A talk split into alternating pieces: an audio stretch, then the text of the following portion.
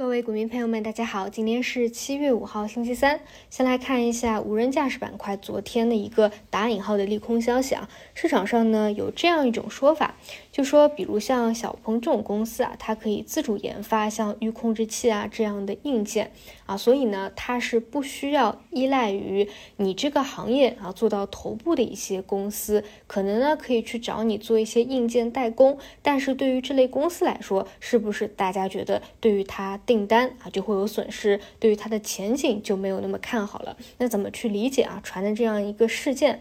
首先呢，我们回顾一下啊这波无人驾驶的行情，嗯，从上个月开始聊。其实第一波呢，就可以看出来资金的一个偏好，比如他们对于预控制器啊，还有一些其他的这个硬件啊，以及软件啊，抱团呢还是比较紧密的。当时我也给大家讲过，我认为抱团比较紧密的一个原因啊，就比如你现在换车，也许你觉得现在的软件啊、智能驾驶啊做的还没有那么好，但是未来可能过几年啊，你是特别看好它的。但是你这个车子啊，你可能不是每年都要换的，所以你现在购车，你一定是。会考虑到是不是要配置一辆智能化本身就做的比较好的，所以呢，你随着智能化的。大家对它的一个看好，比如像预制控制器这样的硬件，它的渗透率一定是会提高的，所以这一波的涨幅会非常的出彩。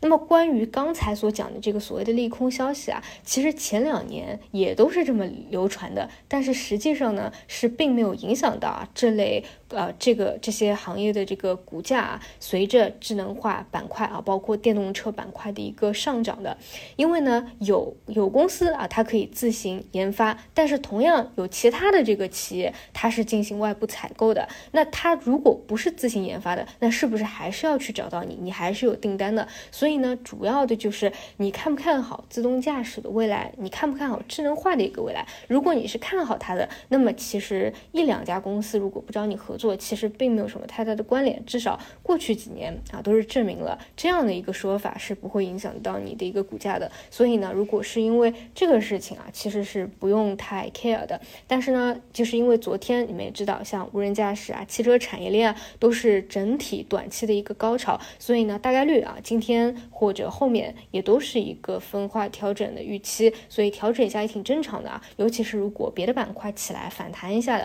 啊，那它回调那太正常不过了。所以呢，本来的节奏来说，就是今天是不可能去接的，但是后面呢，如果因为这个所谓的利空消息或者本身节奏上啊就应该有一波调整的话，后面都还是。去可以看一下这个方向的，整体来说，嗯，就之前没有上车的可能会这个，其实我觉得你看一些其他的底部第一根、第二根阳线起来的啊，也也好啊。那如果本来有吃筹的，那只要趋势不破啊，在里面继续做啊，应该也可以，没什么太大的一个问题啊。现在趋势都没有破坏。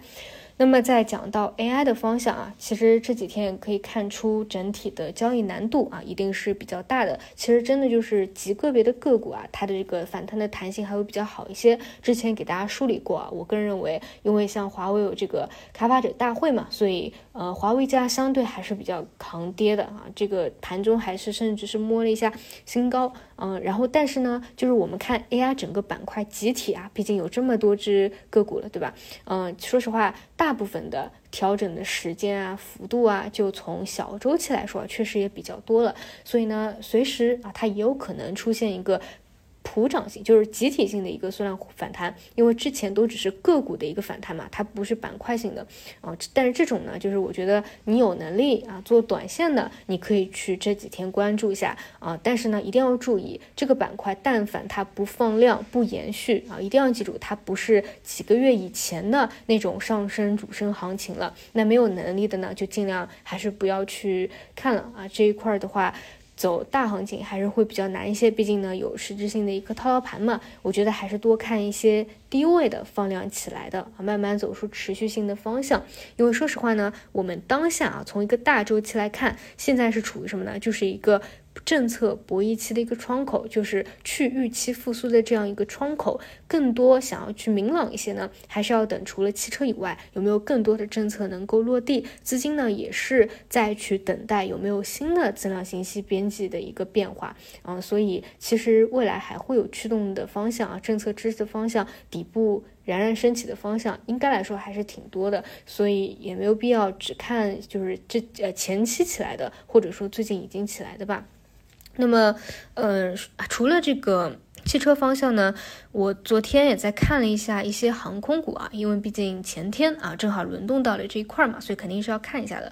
嗯，这一块怎么说呢？就是大家普遍啊认为，像一些游资啊这种喜欢炒作预期的，其实反而是疫情开放以前，它的每一波波段都会比较大一些啊，炒作的氛围更加浓一些。你反而落地了以后就没有足够预期差了嘛，它反而就没有什么太好的表现啊，甚至回过头去复盘一些回调的幅度啊都。特别大了，所以我看了一些啊，你看它的位置其实都调整到这个疫情以前了，而且呢，像一些做国际航空的啊，就是慢慢的啊，问了一些。啊，这个经常飞的这个朋友啊，也说，就是在慢慢的恢复苏。其实呢，这种比较明显的摸底完成的啊，底部放量起来的，其实性价比应该也都还不错啊。只不过呢，它应该没有什么太强的一个弹性了，更多应该是偏稳定性的那种啊。除此以外呢，像昨天起来这种创新药啊，你看真的是因为极度低位了，所以一旦出现一些利好啊，它就可能出现一个比较猛的反扑啊。当然这一块也是昨天。短期的一个消息刺激能不能够走出持续性，后面大家还是可以继续保持关注。那另外还有一点的话，就是中船系啊，昨天突然。有一个调整啊，但是我晚上看了一圈都没有找到这样的一个原因啊，那就理解为之前拉升了一波吧，它资金的一个行为啊。然后指数方面的话，因为是在压力位附近嘛，那可以观察一下这边方向短期的一个选择。好的，以上就是今天早评的内容，那我们就中午再见。